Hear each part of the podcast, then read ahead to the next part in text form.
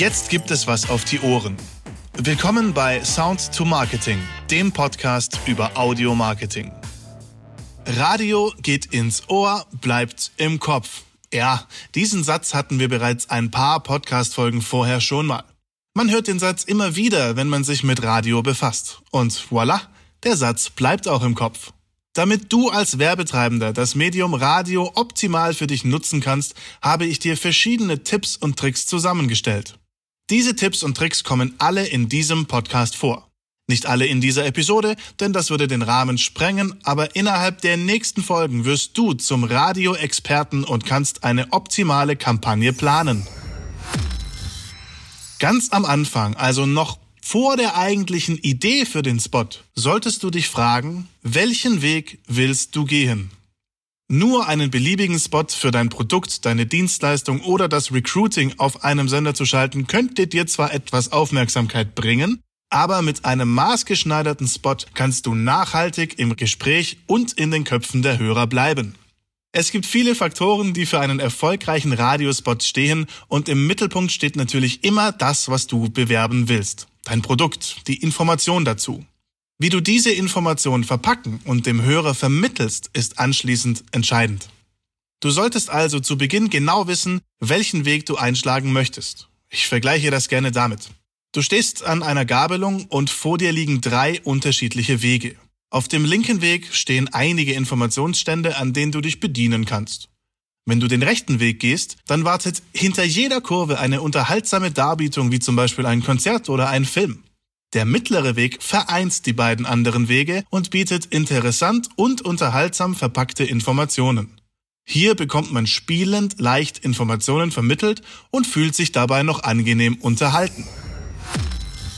Du hast es sicher schon herausgehört. Es gibt drei Arten von Radiospots. Erstens den informativen Spot, Zweitens den unterhaltsamen Spot.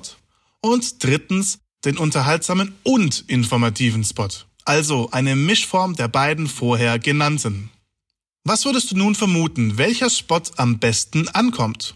Ist es der informative Spot, der unterhaltsame Spot oder die Mischform aus beiden?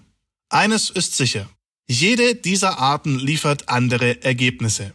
Hans-Peter Gassner, stellvertretender Leiter Werbe- und Marktforschung der ARD Werbung, Sales und Services GmbH, hielt einen Vortrag über die Forschungsergebnisse von Radiowerbung, den ich besucht habe. Die Ergebnisse aus seiner Forschung waren sehr interessant und zum Teil auch sehr erstaunlich. Kommen wir direkt auf die verschiedenen Spots zu sprechen. Es dürfte dich nicht überraschen, dass der unterhaltsame und informative Spot, also der kompletteste Spot, die Mischform aus Unterhaltung und Information, die besten Ergebnisse erzielt hat. In den meisten Fällen wird die Information in diesen Spots spielend vermittelt und der Hörer saugt die Information förmlich auf. Das sorgt für die bessere Erinnerung und Sympathie und dadurch für mehr Umsatz in deinem Unternehmen. Kreativität gewinnt.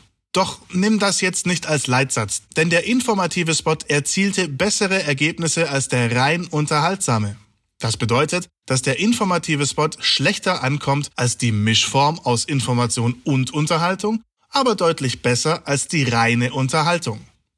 Allerdings kann ein rein unterhaltsamer Spot auch kaum Informationen über dein Produkt beinhalten, maximal den Marken- und Produktnamen.